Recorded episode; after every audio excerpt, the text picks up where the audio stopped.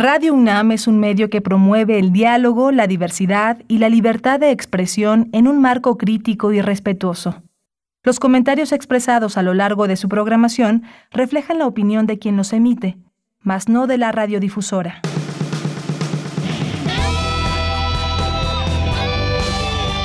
Prisma RU. Relatamos al mundo.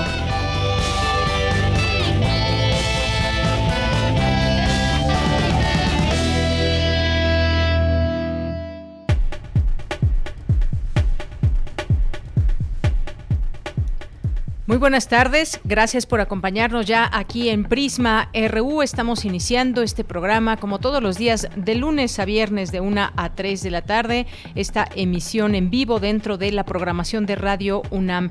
Bienvenidas y bienvenidos sean todos ustedes aquí y también allá en cabina. Mando saludo a mis compañeros en la producción Rodrigo Aguilar, en la asistencia de producción Denis Licea y en los controles técnicos Coco Montes que se encuentra por allá también.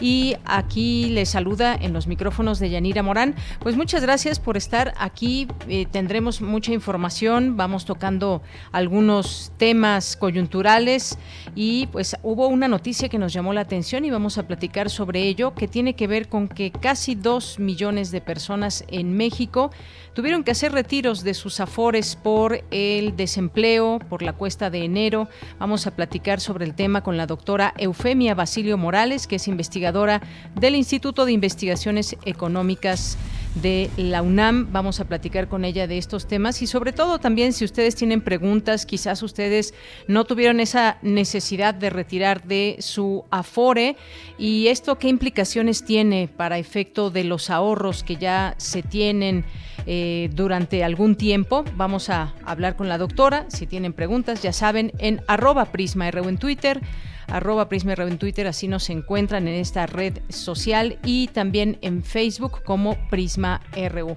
Y otro tema que ayer estuvimos muy atentos a ello es eh, estos foros, el Parlamento abierto para discutir la reforma eléctrica. Hay distintas opiniones que se virtieron, sobre todo este bloque importante de gobernadores emanados de Morena que pues han hecho un bloque como tal para apoyar esta reforma eléctrica. Algunas voces también de otros partidos en torno a ello y advertencias en torno a qué puede pasar si se, si se aprueba esta reforma eléctrica. Vamos a platicar sobre el tema, ponernos al tanto cuáles son eh, los puntos más importantes de esta, de esta reforma. Vamos a, a conversarlo con Edgar Ocampo Telles, que es consultor, analista y especialista en temas de energía. Y pues vamos a tener también en nuestra segunda hora la participación de Fundación UNAM. Tendremos eh, esta oportunidad de platicar con la licenciada Araceli Rodríguez, presidenta ejecutiva de Fundación UNAM. Hoy es martes, martes de los poetas errantes. Hoy es martes también de literatura con Alejandro Toledo. Tendremos la información universitaria también de México y el mundo. Así que, pues no se diga más, quédese aquí con nosotros, háganse presentes los que puedan en, en nuestras redes sociales con sus comentarios, preguntas y más. Ahí los, los leemos con todo gusto. Y por lo pronto, desde aquí, relatamos al mundo. Relatamos al mundo. Relatamos al mundo.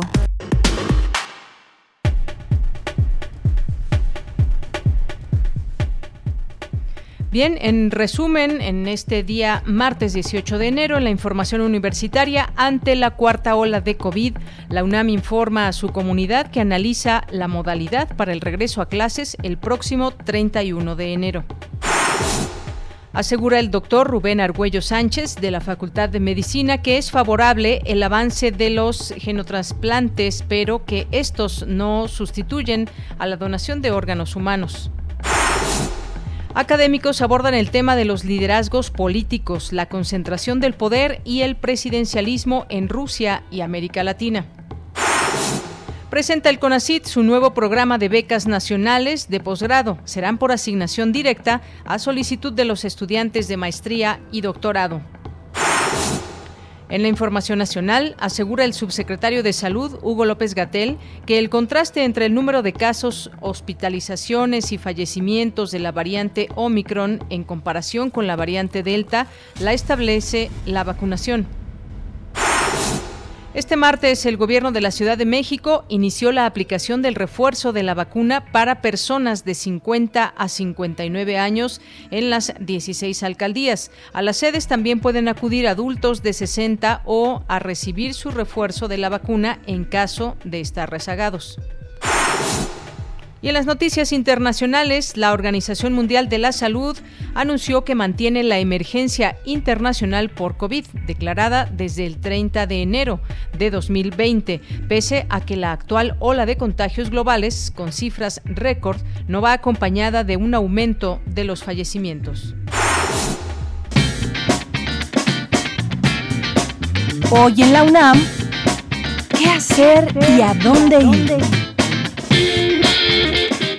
En el año 2022, Teatro UNAM presentó el ciclo Acción más aislamiento, una serie de videoarte en el que artistas y colectivos escénicos expresaron cómo resintieron el aislamiento social por la pandemia de COVID-19 y cómo se liberaron a través de su práctica creativa. Mediante la expresión visual, corporal, sonora, verbal o performática, comparten con el público el potencial del arte para transformar la vivencia del confinamiento en eventos significativos. Este material se encuentra disponible en el sitio Te recomendamos el programa Derecho a Debate, espacio radiofónico en el cual se analizan los temas de coyuntura nacional e internacional desde una perspectiva jurídica multidisciplinaria, promoviendo la cultura de la legalidad y los derechos humanos. Derecho a Debate se transmite todos los martes a las 16 horas a través del 96.1 de FM y 860 de AM.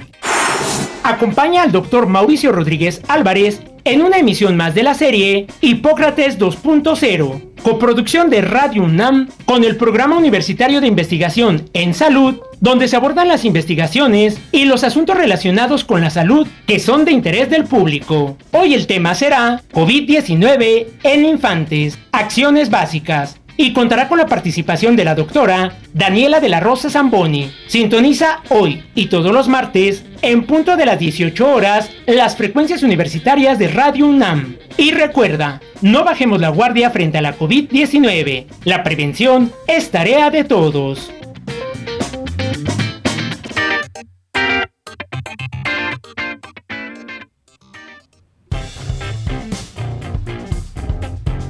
Campus RU. Bien, en nuestro campus universitario de este día comenzamos con el siguiente comunicado de la Universidad Nacional Autónoma de México, que ha estado atenta a la evolución de la pandemia, que en los últimos días entró a una cuarta ola de contagio. Por ello, con base en la información disponible, particularmente a los indicadores del semáforo epidemiológico, se ha determinado que las actividades que ya se encontraban habilitadas en la modalidad presencial se continúen llevando a cabo, respetando siempre los aforos autorizados y con las medidas de seguridad establecidas en nuestros lineamientos como el uso del cubrebocas y será el próximo lunes 24 de enero, una vez que se haya evaluado la situación sanitaria imperante en este momento, cuando la UNAM informe a su comunidad sobre las medidas adicionales que tomará ante el inicio del semestre 2022-2 el 31 de enero próximo y la modalidad en que se reiniciarán las clases. Así, la universidad refrenda su convicción de que volver a las actividades presenciales es un asunto de la mayor importancia, por lo que éstas deberán quedar plenamente normalizadas en el semestre que está próximo a iniciar conforme la evolución de la pandemia lo permita. Así que este es el último comunicado que tenemos al respecto del regreso a clases en la UNAM. Por supuesto que aquí en Prisma RU estaremos muy pendientes para poderles dar a conocer cualquier información después de esta que les acabo de leer para los próximos días y el inicio del próximo semestre. Y nos vamos ahora a la información, continuamos con más información universitaria. A partir de este año 2022, las becas CONACIT serán por asignación directa a solicitud de los estudiantes de maestría y doctorado. Cindy Pérez Ramírez nos tiene la información. ¿Qué tal, Cindy? Muy buenas tardes. Adelante. ¿Qué tal, Deyanira? Muy buenas tardes aquí a todo el auditorio de Prisma RU. La titular del Consejo Nacional de Ciencia y Tecnología, María Elena Álvarez Bulla, anunció la renovación del programa de becas nacionales de posgrado del CONACYT. informó que a partir de este año se van a simplificar los trámites administrativos y las solicitudes de postulación a becas serán gestionadas de manera directa por las y los estudiantes sin intermediarios. Tras un diagnóstico crítico y exhaustivo, vimos que el sistema de postulación y asignación de becas nacionales, CONACIT, operaba con fines distorsionados y lejanos de los intereses genuinos del quehacer científico, propiciando en el camino la exclusión de estudiantes e incluso de algunas áreas completas del conocimiento. ¿Qué pasaba? Durante el neoliberalismo se implementaron políticas educativas con visión y fines mercantilistas. Por ejemplo, el Programa Nacional de Posgrados de Calidad del CONACYT, que desvirtuó el carácter académico, científico y de incidencia de los posgrados, convirtiéndose, sin embargo, y en contraste con esto, en un instrumento más bien privatizador. Deyanira, a nombre del rector de la UNAM, el doctor Enrique Graue, el doctor Leonardo Lomelí Vanega, secretario general de la UNAM, destacó con respecto a este anuncio que la formación de nuevos investigadores y el fomento a la ciencia y la innovación tecnológica son piedras angulares del desarrollo cultural, social, económico y democrático. Los estudios de posgrado son un binomio virtuoso de aprendizaje-retribución, donde se combinan y se complementan conocimientos, métodos y herramientas con una visión fresca y renovada mediante aportaciones a la comunidad científica y a la sociedad a la que nos debemos. Por eso mismo ninguna persona debería dejar de acceder a programas de posgrado por razones económicas. Ante la implementación de estas nuevas directrices, por supuesto, se debe mantener en todo momento un respeto irrestricto a la autonomía de las universidades y sus cuerpos colegiados, quienes definen los programas de estudios de posgrado y los criterios de aceptación de las y los estudiantes. En nombre de la Universidad de la Nación, dice el rector, celebro todos los programas que incrementen las, las oportunidades educativas para las y los jóvenes en nuestro país y agradezco a las personas involucradas en su diseño las y los becarios con la CID con convenios vigentes suscritos en años previos seguirán recibiendo sus becas con toda normalidad. El Sistema Nacional de Posgrados y los nuevos mecanismos derivados del reglamento de becas vigente aplicarán solo para las convocatorias que se publiquen a partir de 2022. Y pues bueno, también el CONACYT va a seguir otorgando becas a las y los estudiantes de posgrado en instituciones privadas de educación superior, sobre todo a los de bajos recursos, en colaboración solidaria con estas instituciones. Esta es la información que tenemos. Gracias, Cindy. Muy buenas tardes. Muy buenas tardes.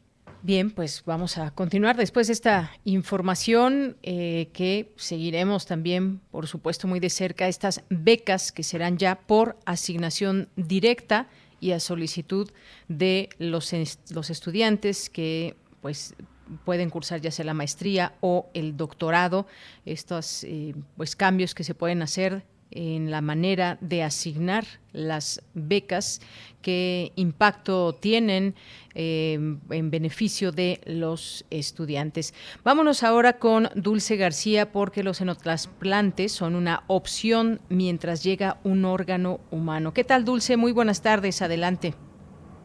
Así es, Deyanira. Muy buenas tardes a ti al auditorio. Deyanira, el pasado 11 de enero, la Universidad de Maryland en Estados Unidos dio a conocer que se realizó el primer trasplante en el mundo de un corazón de cerdo genéticamente modificado a un hombre de 57 años que padecía una insuficiencia cardíaca intratable.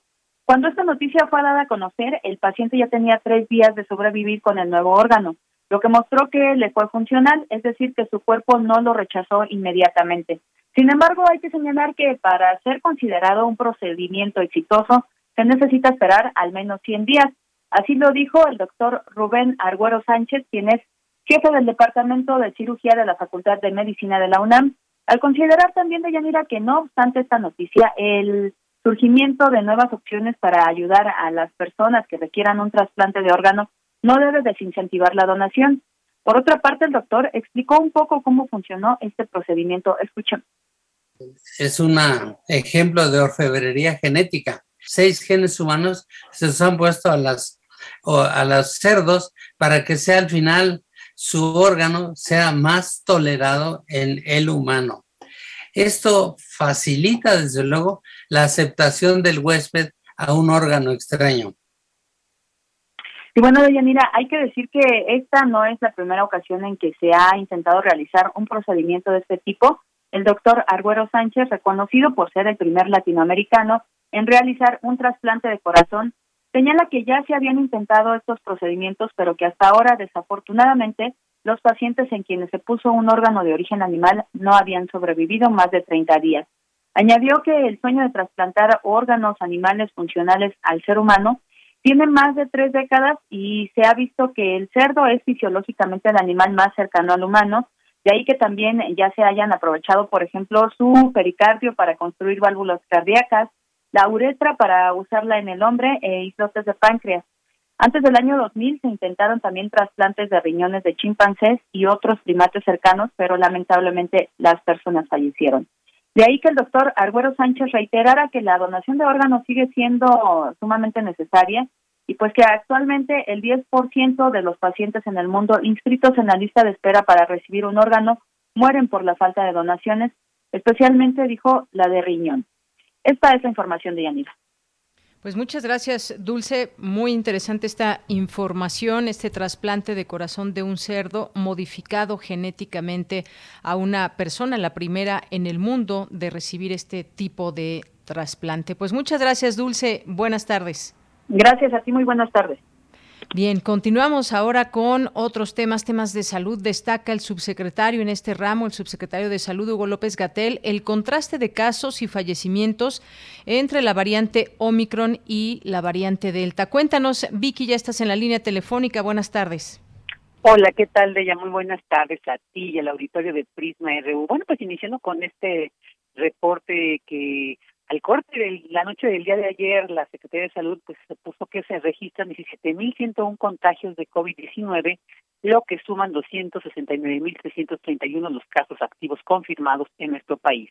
En cuanto a las defunciones, el registro del día de ayer fue de 59, por lo que ya la cifra en total desde que inició la pandemia hasta el momento es de cuatro millones trescientos ochenta y cinco mil cuatrocientos quince los casos positivos confirmados y trescientos un mil cuatrocientos sesenta y nueve las defunciones. Y los estados donde se presentan el mayor número de casos siguen siendo la Ciudad de México, Estado de México, Nuevo León, San Luis Potosí, Guanajuato y Tabasco. Y durante la conferencia matutina de este día, el subsecretario de Salud, Hugo López Gatel, tras presentar una gráfica donde se muestran las tres situaciones de interés en la pandemia, señaló el enorme contraste que existe entre los casos por la variante Omicron y las hospitalizaciones y defunciones. Escuchemos. Es una diferencia muy, muy sustancial entre los casos que produce la variante Omicron, que crecen rápidamente, pero las hospitalizaciones y las defunciones no crecen rápidamente. Esto no es particular del país, desde luego, ocurre en todos los países en donde Omicron se está volviendo la variante predominante. Esto es para reiterar el mensaje que hemos dicho desde en noviembre, cuando se dio a conocer esta variante en Sudáfrica, se ha ido mostrando que afortunadamente, si bien es una variante del virus SARS-CoV-2 que se propaga muy rápidamente y produce una gran cantidad de personas enfermas, las personas enfermas en general en su enorme mayoría, tienen síntomas leves, síntomas semejantes a otras enfermedades respiratorias. Precisó que con esta variante Omicron, a diferencia de lo que se vivió con la variante Delta, solo una pequeña minoría llegan a ser hospitalizados o fallecer y enfatizó que esta diferencia la establece la vacunación, tanto el esquema primario que debe ser completo como la dosis de refuerzo.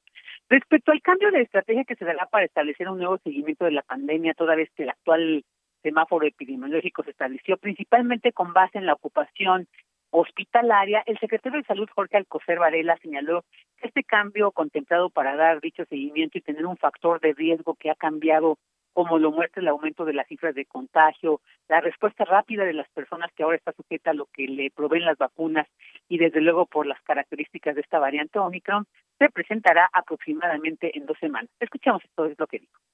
En este sentido, y lo relativamente más novedoso es atender y ponderar diferente lo que es el tener una variante, el Omicron, con una acción de contagio muy rápida, muy importante, derivada de sus condiciones biológicas, les voy a decir así, del virus, y desde luego la respuesta en el organismo para un curso clínico muy diferente, muy rápido y que como ustedes han visto en la mayoría de los casos no hay ocupación de camas, de ventilador desde luego con afección importante y ahí se le dio esta ponderación. Aquellos que tienen un cambio en el semáforo de los colores es por un manejo de cifras, de números que es totalmente nuevo.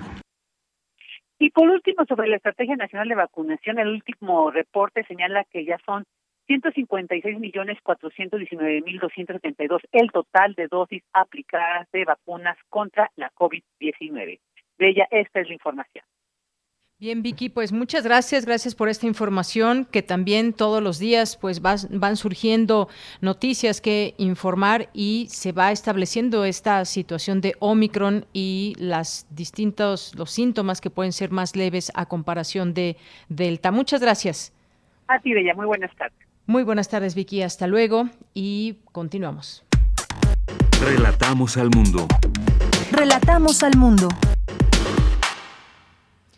Bien, es la una de la tarde con 23 minutos y vamos a continuar con este tema. Les habíamos dicho, uno de estos temas que les habíamos comentado al inicio de la emisión. En este año que acaba de pasar, en 2021, 1.995.159 personas acudieron a su cuenta individual para sacar en total 22.042.2 millones de pesos, 9.8 ciento más que un año antes, lo que significó un nivel sin precedente en los retiros parciales por desempleo de las administradoras de fondos para el retiro, las AFORES. Esto ante una prolongada crisis para muchos, como efecto, por supuesto, de la pandemia de COVID-19, la recuperación lenta del empleo que orilló a estos trabajadores o ex trabajadores a acudir a su Afore para retirar dinero poder paliar un poco la crisis y que representó 120.827 personas más que en 2020, es decir, un incremento de 6.45%. Para hablar de este tema hemos invitado a la doctora Eufemia Basilio Morales, que es investigadora del Instituto de Investigaciones Económicas con adscripción a la Unidad de Estudios Hacendarios del Sector Público y a la Coordinación de Análisis Macroecométrico prospectivo. ¿Qué tal, doctora Eufemia? Bienvenida, muy buenas tardes. Hola, buenas tardes. Muchas gracias por la invitación. Es un gusto estar con ustedes nuevamente. Muchas gracias, doctora. Pues esto qué, qué significa, más allá de que pues muchos trabajadores, estos casi dos millones de trabajadores en México, sintieron la necesidad de recurrir a esos ahorros de sus afores para eh, pues sobrellevar, digamos, la crisis. Esto, digamos, en términos, en términos económicos, de qué nos está hablando y pues qué, eh, qué implicaciones tiene el sacar dinero del afore. Sí, pues sabemos que estos últimos dos años ha sido muy difícil la situación que de manera particular, bueno, el cierre de 2020 y el inicio de 2021 con la cuesta, eh, digamos, más difícil que ha habido en los últimos años, aunado a la inflación sin precedentes que también se está viviendo, ha hecho que para los trabajadores la situación no haya sido nada sencillo. Si a eso le sumamos eh, el desempleo que se dio en los cierres de empresas, eh, sabemos que hubo muchas empresas que quebraron, que cerraron, que despidieron personal, entonces los trabajadores realmente se ven ante la necesidad pues de eh, obtener dinero para subsistir, ¿no? Para eh, llevar el día a día, para llevar comida a sus familias y entonces recurren a, a esto que, que bien comentas, ¿no? A sacar dinero de la FORE, que es un derecho que tienen los trabajadores. Sabemos que, pues bueno, a lo largo de la vida laboral uno cotiza en eh, semanas para finalmente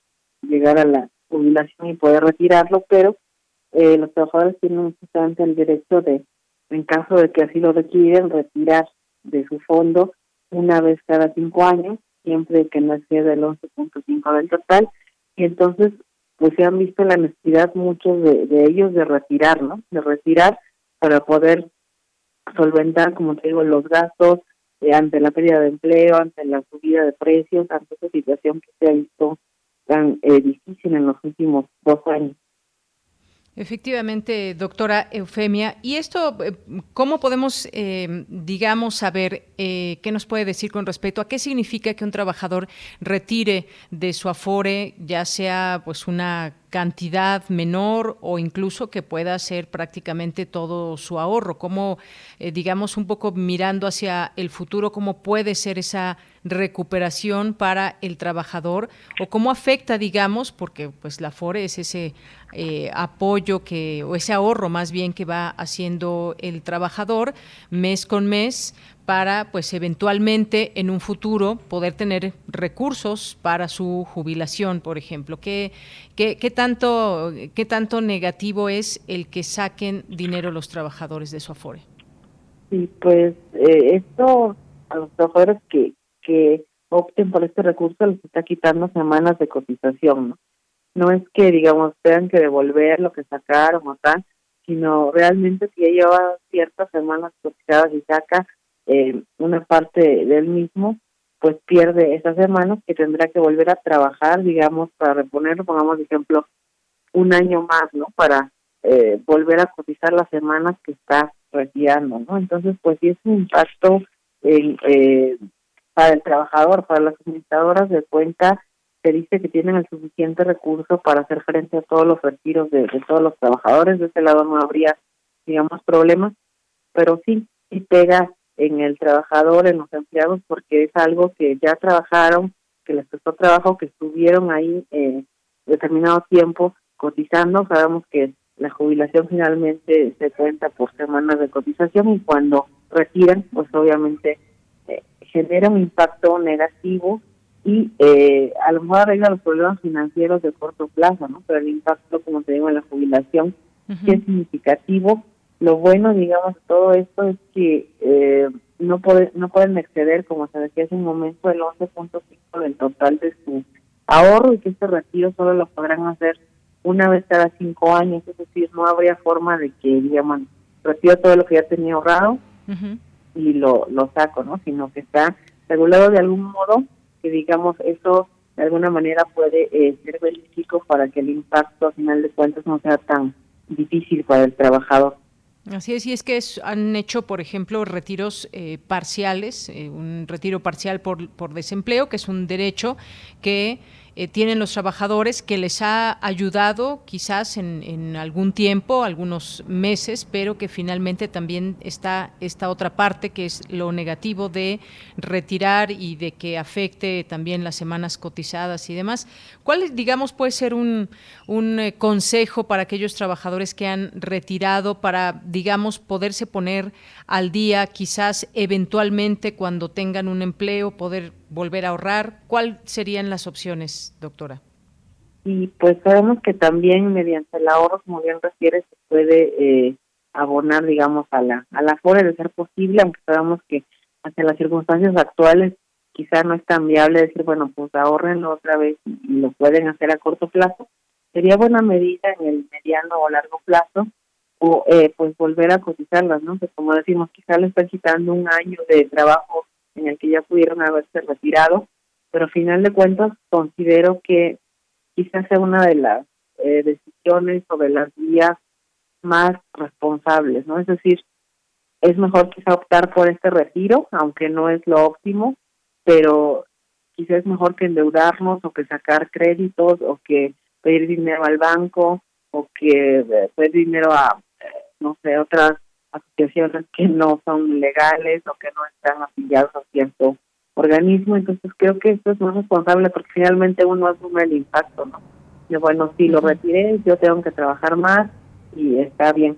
Y bueno, y ser responsables en ese sentido para poder recuperarnos, podemos quizá volver a ahorrar en el mediano plazo y abonarlo, o quizá disminuir mis gastos y eso me puede ayudar a, a recuperar si es que lo intento abonar, ¿no? Y sobre todo ante el panorama actual, pues es bueno no, eh, digamos, no ser responsables con nuestras finanzas personales y no eh, sacar tarjetas de crédito que no podemos pagar o no endeudarnos, como te decía, sino ser responsables en el sentido de solo eh, pagar lo que debemos, lo necesario, lo que podemos, reducir gastos y de algún modo, pues, si no nos queda otra, recurrir a, a esta eh, situación, ¿no? Así es, doctora. Y todo esto se junta también con la cuesta de enero, que cada año se hace presente y más aún, más aún en tiempos de pandemia. Esta cuesta de enero, pues nos habla efectivamente de la dificultad de muchas personas de llegar al inicio de año eh, con finanzas sanas. ¿Cómo ha visto en esta ocasión, ya en 2022, este tema eh, de la economía? Con las personas aquí en México, la famosa cuesta de enero? Pues eh, creo que ha sido una de las más difíciles, aunque también la del 2021 se pronosticaba eh, muy empinada, pero esta realmente ha sido dura, ¿no? Sabemos, como se decía al inicio, por también los eh, la subida de precios, inflación, que es la más alta en los últimos 20 años.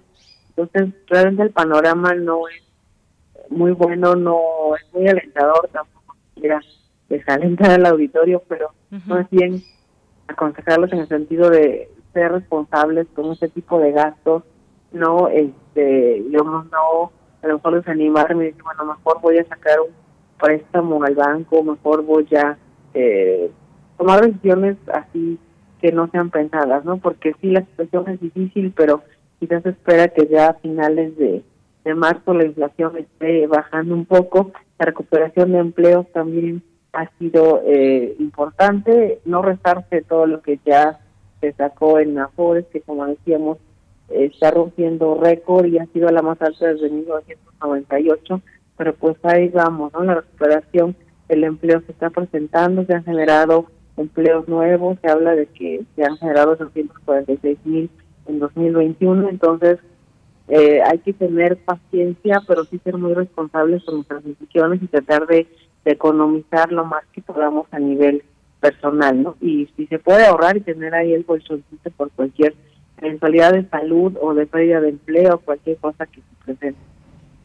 Efectivamente, y pues sí, la, la, gente lo expresa de esta manera y en distintos medios de comunicación, ahí las publicaciones, como hay personas que lo perciben muy claramente esta cuesta de enero, algunos productos también que se van incrementando en su precio y que afectan la economía de las personas. Pues ahí está esta cuesta de enero, doctora, que pues es esta como especie de crisis financiera que experimenta una buena parte de la población cada año, pero que incluso pues se puede prolongar si no la atendemos o puede quizás ir mejorando siempre y cuando pues tengamos un empleo lo más cercano a lo formal y podamos ir destinando si se puede, pues una parte para el ahorro. La importancia del ahorro es eh, algo básico en estos tiempos, doctora. Sí, así es que a lo mejor para muchas familias mexicanas es complicado más en estas circunstancias, pero a veces por poco que pueda parecer, decir, bueno, eh, no se trata de ahorrar ya mucho, ¿no? Si puedo ahorrar 100 pesos al mes, pero alguien diría, bueno, es muy poco, pero ir haciendo ese guardadito que al final del día me va a servir para algo, no más en estas circunstancias que sabemos que enfrentamos todavía eh, la pandemia que no se ha recuperado la situación que estamos en la cuarta ola y que si nos enfermamos no sale nada barato, ¿no? Entonces, necesitamos pensar eso, tenerlo en cuenta, estar eh, considerando esa parte guardada que, como te digo, por poco que sea, eh, ahorrar es importante, ¿no? Y un poco esta idea de, hacerlo de poco en poco, o si puedo, tengo la posibilidad de a lo mejor invertir en instrumentos financieros, en fondos de inversión, tener siempre esa precaución, por lo menos en todo este año, porque la situación eh, pues todavía hasta mediados de año. Así es, y bueno, pues pese a que muchos trabajadores, los que no fueron despedidos y demás, pueden recibir un, eh, un extra que es el aguinaldo, pues muchas veces eh, hay deudas que hacer, gastos. Ahora con la pandemia muchas personas, muchas familias quedaron más que desgastadas en temas de salud por todos los insumos que habría que, eh, que comprar están también los ajustes de precios que acompañan los primeros días del año y además una inflación también que enmarca todo esto. Así que complicado el panorama en este momento. Vamos a ver cómo se va desarrollando y desenvolviendo en materia económica el país, pero por lo pronto, como usted decía, una cuarta ola que está aquí entre nosotros y que no deja despegar como tal algunas cuestiones relacionadas a la economía. ¿Cómo ve pues este año que está iniciando en la perspectiva económica, doctora? Y pues como bien comentas, toda esa situación ha hecho eh, más complejo y más difícil para las familias el hecho de pues ir más allá, acudir a, al punto de comprar la canasta básica, ¿no? Los precios cada vez están más elevados y eso eh, nos tiene que hacer, como te decía, ser más responsables, comparar precios, ver dónde puedo comprar, ver eh, qué puedo adquirir, a lo mejor hacer un análisis más certero y más consciente de los gastos que realmente son importantes ¿no? a nivel familiar, eh, de lo que realmente de empezar a no desperdiciar eh, comida, a veces compramos y eh, se nos echa a perder lo, que se nos gusta en este momento, hacer un ejercicio de conciencia a nivel familiar y decir a ver qué realmente necesito, qué puedo comprar, qué gastos puedo disminuir y a lo mejor puedo sonar, no sé, muy rígido en ese sentido, pero sí hay que tener esa conciencia. A lo mejor ahorré y no lo no pasa nada, no me quiero, no permito, pero pues lo tengo y a final de cuentas de algo me va a servir, ¿no? Entonces toda esta situación tiene que ser muy eh, pensada y sobre todo hacerlo a nivel familiar, ¿no? Porque como se decía, el panorama eh, finalmente tiene que ser, eh, bueno, el panorama es incierto, pero a nivel familiar tiene que ser certero y ser organizados en el sentido de qué podemos hacer y priorizar lo que realmente es importante y sobre todo también seguirnos cuidando, porque como bien decimos, estamos en la cuarta ola y enfermarnos no pues no hay dinero que alcance cuando uno llega a la hospitalización, entonces ser muy prudentes, también mantener la calma, porque no se trata de, de alarmarnos y vivir en pánico, pero sí pensar todo esto, ¿no? Claro. Y en contraste, por último, doctora, pues hemos tenido esta información que pues se da a conocer también en distintos momentos, pero ahora que inicia este año y en medio de una pandemia, el mundo se habla de la fortuna de los 10 más ricos del mundo que se duplicó con esta eh, en estas olas de COVID-19, en medio de esta pandemia que uno pensaría, pues bueno, todas las empresas, también grandes empresas incluso han perdido. Claro que pues las farmacéuticas tuvieron una historia diferente, así como muchas empresas quizás ligada a todos estos insumos hospitalarios y médicos, pero pues se habla de que estas personas que son las más ricas del mundo duplicaron, no solamente se estableció su, su riqueza, sino que se duplicó en medio de esta pandemia mientras el resto del mundo empobrece. Dice un otro encabezado, El Mundo de España, dice, las 10 personas más ricas del mundo duplicaron su patrimonio durante la pandemia, mientras que el 99% de la población pues vio decrecer eh, sus insumos, eh, la ciudadanía redujo sus ingresos, habla de un 99% de la ciudadanía. Esto pues nos habla de esa desigualdad que también existe en el mundo y que queda expuesta eh, pues sobre todo en estos momentos donde hay muchas necesidades en el mundo, mucho más aún en países pobres. Así es, y como bien refieres, bueno, esto de pronto nos eh, impacta, ¿no? Nos ponemos a pensar eh, por qué eh, la desigualdad siempre es la que impera ¿no? ante estas situaciones, ante las crisis, ante las eh, pandemias, enfermedades de todo tipo, siempre eh, impacta más a los grupos más vulnerables, ¿no? A los que menos dinero tienen, a los eh, más pobres. Y desgraciadamente es así, ¿no? Desgraciadamente eh, las políticas de gobierno y los programas de gobierno no alcanzan a cubrir o a eh, poder hacer frente a, todo esto, ¿no? Decimos, uno, los que quizá tienen más dinero, los que quizá, o los empresarios más ricos, o los hombres más ricos del mundo, tienen justamente el capital para hacer frente a esto, ¿no? Pero vemos quienes no lo tenemos, ¿no? Estamos en la otra parte de la población y ellos que tienen eh, mayor capital pues también han tenido la visión de invertir en lo que ahorita está dejando más en cuanto a negocios en línea, en cuanto a esas opciones que a lo mejor nos reditúan más, ¿no? Pero también eh, tenemos del otro lado, ¿no? Como la otra visión de decir qué pasa con los que menos tienen, que finalmente se ven más afectados por todo esto que decimos, por eh, alza de precios, que pueden cada vez comprar menos de la canasta básica porque pasaron de pobres a pobreza extrema, porque no tienen un seguro, porque ahorita con la pandemia nos dimos cuenta de que eh, la sanidad es importante, ¿no? La cuestión de la salud debe ser vital en toda economía y siempre todas estas crisis nos impactan impactan más a los que menos tienen o menores recursos eh, tienen. Entonces, yo creo que esto nos debe dejar una lección a nivel eh, país, a nivel gobierno, para entender lo vulnerables que podemos ser, eh, sobre todo, como te digo, los grupos más rezagados o los que menos tienen, y pensar qué políticas o qué debo hacer ante una situación así que sabemos que es inesperada, que nadie lo puede prever, pero qué políticas o las actuales están funcionando, los programas de gobierno están funcionando o se frente a la pandemia adecuadamente, digo, creo que es una oportunidad ante noticias como esta para ponernos a pensar un poco en eso, ¿no? Pues ya salió este otro tema que ojalá podamos platicar muy pronto, doctora, si las políticas actuales están encaminándose a, pues, a mejorar la economía de la población mexicana. Eh, si nos permite, en otro momento podemos platicar de ello. Nos llegaron algunas, algunos comentarios donde nos dicen qué bueno que tocan estos temas, que no se tocan en otros espacios. Con crisis o sin ella es súper importante tener una educación financiera. Lo que a mí me da sospecha, la explosión de productos de crédito. Eso me da mala espina. Muchos saludos. O también nos dicen que el limón, pues bueno, a precio de oro prácticamente, como decimos, eh, algunos eh, productos que vimos que se elevaron su, elevaron su precio. Pues doctora, muchas gracias por estar con nosotros. Queda pendiente, si le parece bien, el análisis sobre lo que está haciendo actualmente el gobierno para paliar la crisis económica. Sí, claro que sí, pues es un gusto como siempre eh, estar contigo y con tu auditorio y bueno, cuando ustedes me inviten, aquí estaré.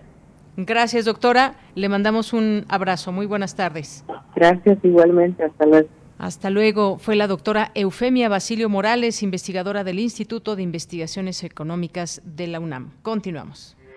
Porque tu opinión es importante, síguenos en nuestras redes sociales, en Facebook como Prisma RU y en Twitter como arroba PrismaRU. Bien, y en otro tema también coyuntural importante que tiene que ver con pues, lo que está pasando respecto a la reforma eléctrica. Ayer vimos que los gobernadores surgidos de Morena plantearon a la Cámara de Diputados hacer historia al aprobar la reforma constitucional en materia de electricidad y recuperar la soberanía energética y resaltaron que aún si se reduce la intervención de la iniciativa privada en el mercado no se afectarán sus intereses. Y es que este lunes, ayer, inició en el Palacio Legislativo de San Lázaro estos foros de Parlamento abierto para debatir la iniciativa del presidente López Obrador y los gobernadores emanados de los partidos Revolucionario Institucional, el PRI, de Acción Nacional, PAN, desdeñaron la invitación a participar, pero hubo ahí algún cruce de comentarios respecto a esta, eh, a esta propuesta y qué vienen estas discusiones. Así que hemos invitado a un experto en este tema, que es el doctor Edgar Ocampo Telles, consultor, analista y especialista en temas de energía. Bienvenido a este espacio, doctor Edgar. Buenas tardes. ¿Qué tal, Deyanira? Un placer estar en tu, con tu auditorio y en tu programa. Gracias. Eh, doctor, pues ¿cómo ve esta, este inicio ya de este foro abierto para discutir eh, la reforma eléctrica? ¿Qué, ¿Qué podemos decir en este inicio, sobre todo cuando se va, posiblemente veremos una aprobación o no de una reforma con las características que se ha enviado desde eh, la presidencia? Sí, yo creo que hay en juego muchos intereses, ¿no? Hay inversiones, este, fondos que quieren invertir en nuestro país y que están haciendo presión a través de los medios de comunicación, creando una gran, gran narrativa como un tsunami para convencer a todo el mundo de que continuar con un mercado privado es sano y que eh, revertirlo sería grave para nuestro país. Pero yo quisiera retomar o poner en contexto lo que está pasando en nuestro país, haciendo referencia a lo que ya existe en otras partes del mundo en donde funcionan mercados privados, mercados eléctricos privados, y sectores eléctricos con gran, gran penetración renovable, porque son básicamente estas dos, digamos, las ideas generales o las componentes más importantes que defienden todos aquellos que están a favor de la que se quede tal y como está este el sector eléctrico mexicano, que es resultado de la reforma energética del presidente Peña Nieto del sexenio anterior, que es un mercado eléctrico privatizado, totalmente desregulado, sin posibilidades de planeación y con poca intervención de parte del Estado. Entonces, haciendo una comparación, por ejemplo, el mercado, los mercados eléctricos europeos en este momento están al borde del colapso, están corriendo riesgos enormes de apagones, eh, y a pesar de que son mercados privados, en donde se prometió que la competencia, es decir, este libre mercado de competencia de los privados iba a reducir los precios, pues no está funcionando. El precio de la electricidad en Europa ha tocado, ha superado los 500 euros por megawatt hora durante el mes de diciembre.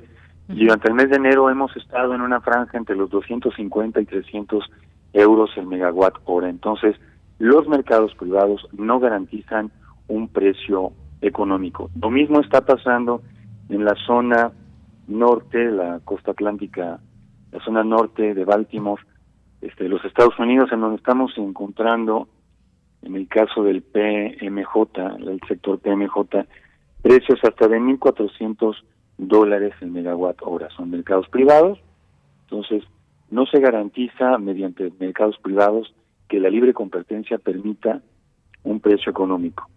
Segundo, eh, se aboga mucho por la penetración de energías renovables, diciendo que eh, esto también pues, son las más baratas y que van a abaratar el precio de la, de la electricidad y que pueden reemplazar a los combustibles fósiles. A los combustibles fósiles. Yo quisiera poner el ejemplo de Alemania. Alemania tiene 120, un poco más de 120 gigawatts de infraestructura, de potencia para generación eléctrica con renovables, básicamente solar y eólica, y 120 gigawatts es el doble de su consumo. Es decir, cualquier ingeniero diría, bueno, con eso basta, con eso es suficiente, con esa potencia suficiente es el doble del consumo, pues con eso bastaría para eh, abastecer la, la demanda eléctrica de Alemania. Pues no es así. El mercado eléctrico alemán requiere constantemente de respaldo a través de otro tipo de fuentes de, energía porque la eólica y la solar solo funcionan una cuarta parte del año, digamos, prorrateado a lo largo del año de su potencia nominal. Entonces, eh, tampoco es, digamos, tan cierto y tan viable de que las renovables puedan suministrar completamente la electricidad y la demanda de un país, porque tenemos el ejemplo de Alemania, tiene el doble de su consumo. El consumo alemán oscila entre los 60 gigawatt hora en tiempo real.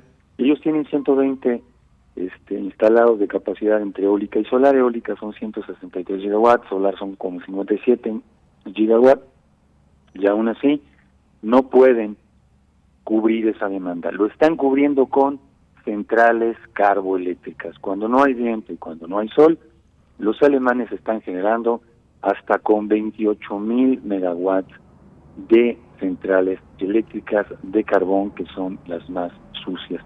Y en este momento en que el gas natural en Europa es carísimo, los alemanes casi no quieren utilizar el gas natural porque convierte al mercado spot en una cosa inalcanzable y entonces están generando con centrales carboeléctricas.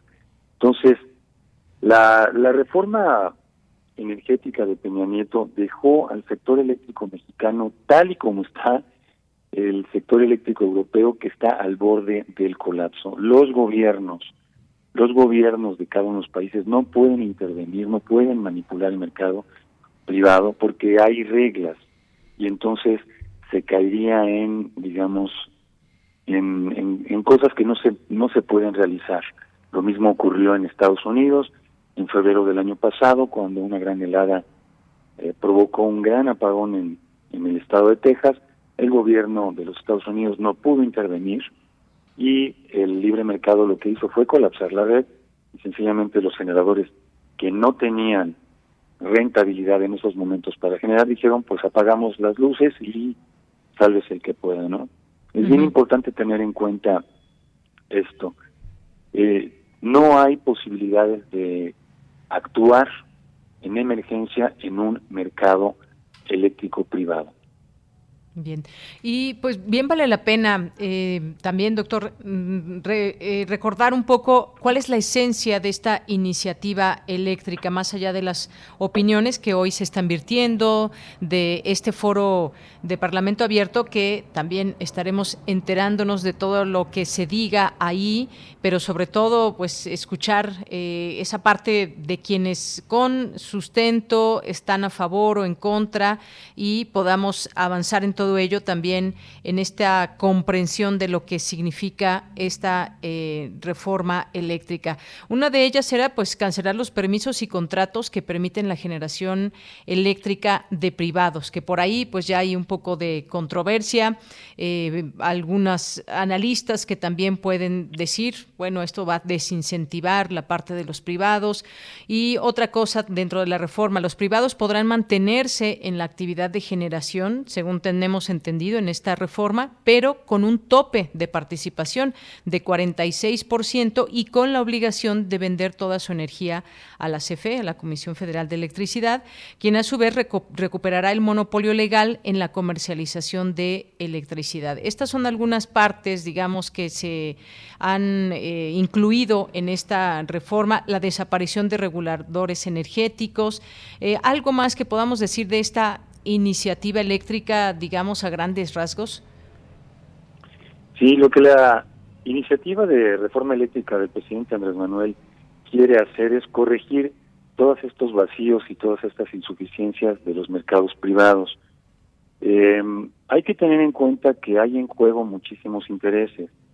En el sector energético y en el sector eléctrico lo que tenemos son vendedores. Por eso hay una enorme narrativa de que si se aprueba la reforma eléctrica de Andrés Manuel, se van a desestimular las inversiones, eso va a afectar al sector privado, eh, se van a ahuyentar a los capitales, etcétera.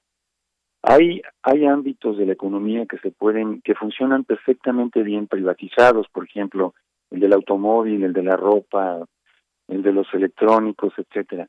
Pero hay sectores de la economía que no funcionan tan bien cuando son privatizados. Y uno de ellos es el sector eléctrico. ¿Por qué? Porque si una empresa eléctrica quiebra, pues se apaga la luz de en forma inmediata, a los cinco minutos un país regresa a la época medieval, como le pasó a Argentina en Buenos Aires el martes pasado, es un mercado privado dominado por dos grandes monopolios, Edenor, Edenor y Edesur, que son filiales de la empresa italiana Enel. Eso es un mercado privado, 100% privado, en donde el, el, Estado apenas controla la, lo que es la transmisión, la, la, la distribución de la electricidad, ya no la comercialización ni la generación. Y entonces es un mercado privado que colapsó. Entonces tampoco hay una garantía de que los mercados privados hagan funcionar perfectamente a un sector eh, eléctrico.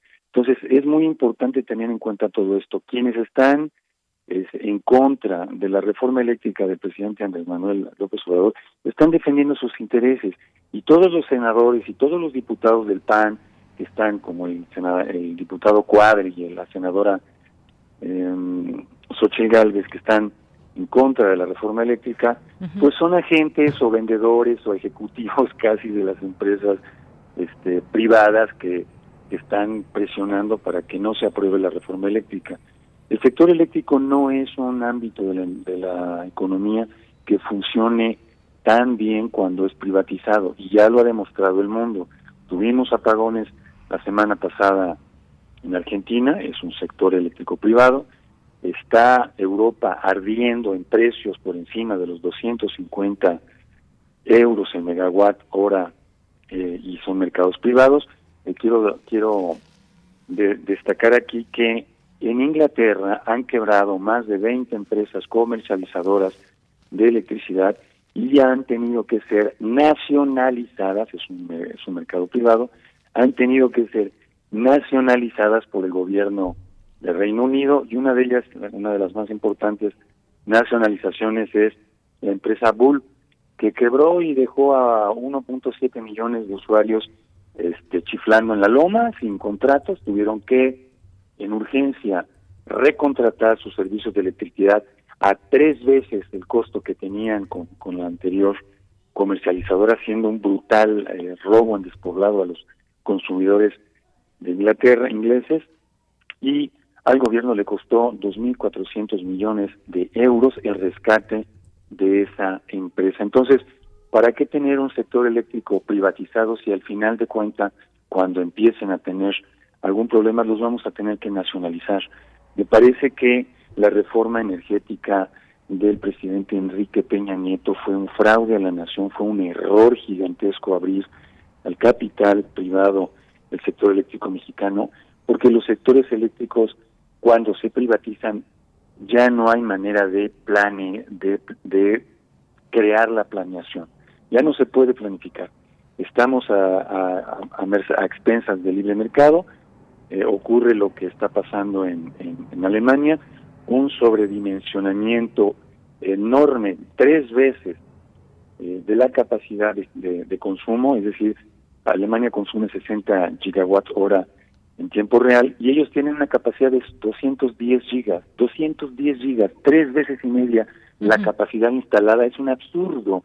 Es como si yo para llevar a mis hijos a la escuela tuviera tres autobuses, tuviera tres autobuses de 40 pasajeros para solamente llevar a mis...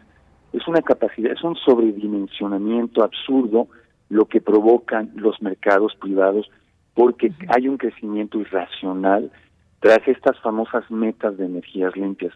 Los sectores eléctricos deben de estar bajo el resguardo de una entidad eh, gubernamental sin intereses de lucro que pugne por la confiabilidad y la planeación estratégica de ese sector.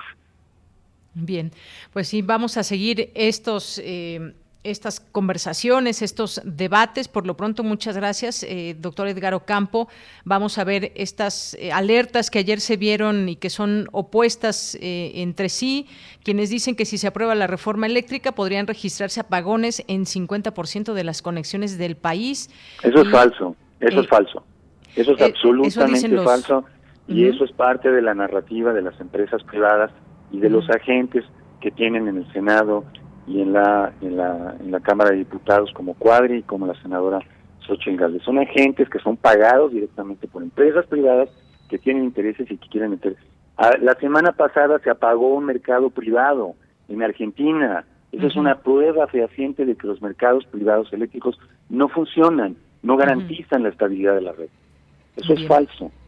Pues sí, hay que entenderlo justamente, entender qué está en juego y para eso pues queremos escuchar la voz de expertos que como usted pues nos dan eh, nos dan claridad en este tipo de temas. Así que Edgar Ocampo Telles, muchas gracias por estar aquí en Prisma RU de Radio UNAM.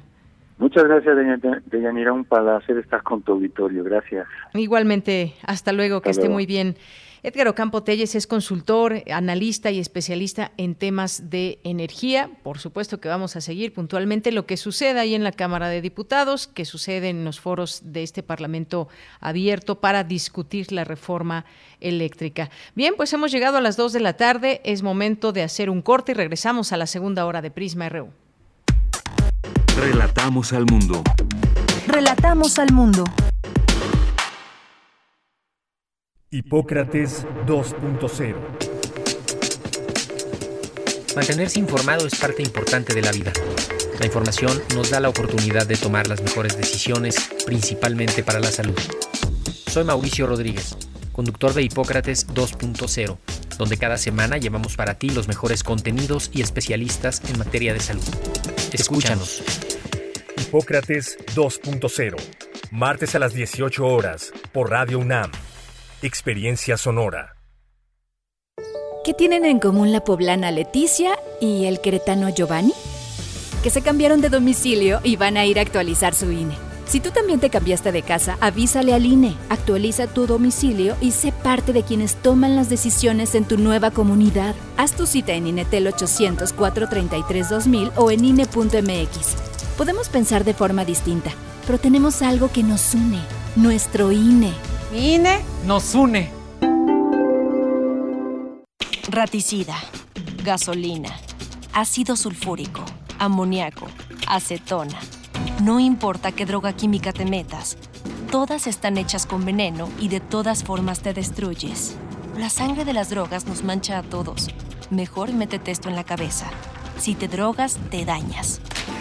Si necesitas ayuda, llama a la línea de la vida. 800-911-2000. Para vivir feliz, no necesitas meterte nada. Una palabra. Palabra. Palabra. Palabra. Palabra. Palabra. Palabra. Es más que su propio significado. Lo más importante es cómo quieres que se interprete.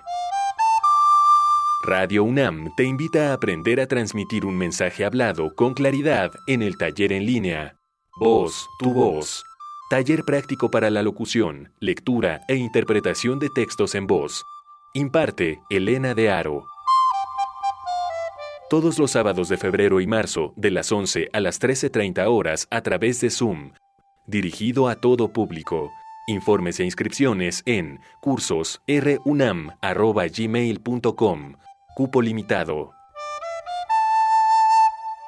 Radio UNAM. Experiencia sonora. Aire recibes, metal vibrante, brisa que orienta a los extraviados y estremece a los amorosos. La música para trompeta, salsa, jazz, balada, está en Viento de bronce. con Juan Arturo Brennan, lunes a viernes 6.40 de la mañana y 15 horas. Radio UNAM. Experiencia sonora. Tu opinión es muy importante. Escríbenos al correo electrónico prisma.radiounam@gmail.com.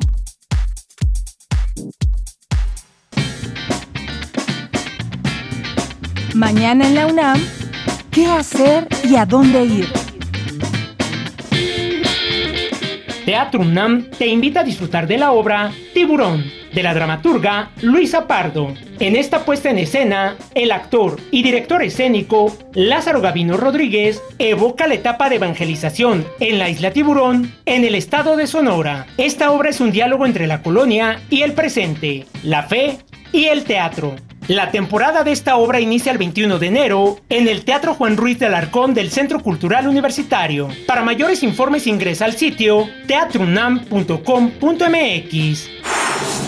Aún tienes tiempo de inscribirte en el seminario Herramientas para activar la cultura local, que será impartido por Esaú Acosta, del Vivero de Iniciativas Ciudadanas, y Valentina Sánchez, del Laboratorio Ciudadano de Nuevo León. Dicho seminario se llevará a cabo el próximo sábado 22 de enero, en punto de las 10 horas. Consulta la convocatoria completa en el sitio oficial activarlaculturalocal.com. ¿Sabías que si fuiste paciente COVID-19 o conoces a alguien que tiene secuelas a causa de esta enfermedad, puedes recuperar la capacidad pulmonar y fortalecer tu aparato respiratorio? TV UNAM, Respira México AC y Teatro UNAM prepararon una serie de cápsulas con ejercicios de rehabilitación física que te ayudarán a restablecer tu aparato respiratorio. Este material se encuentra disponible en el canal de YouTube de TV UNAM y en el sitio oficial Y recuerda, en nuestras manos está la posibilidad de disminuir los contagios de COVID-19. Para Prisma RU, Daniel Olivares Aranda.